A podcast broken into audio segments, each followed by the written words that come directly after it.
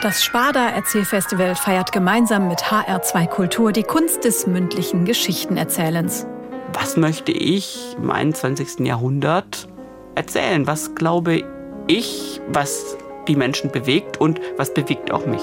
Mächtige Bäume, blühende Gärten, zarte Pflänzchen, Blätterrauschen, Geschichten für Erwachsene. Es war der süßeste Klang, den man seit langem gehört hatte.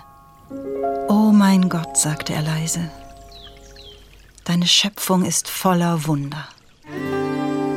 Zauberwald. Geschichten für Kinder. Die beiden Kinder aber waren Hand in Hand schon ein ganzes Stück in den Wald gelaufen. Da sahen sie die drei Knechte hinter sich herankommen. Manche Leute sagten, dass das ein Zauberwald wäre.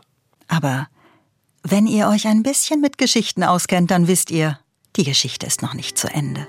Geschichten in der Tradition der mündlichen Erzählkunst für die ganze Familie. Als Podcast auf hr2.de und in der ARD Audiothek.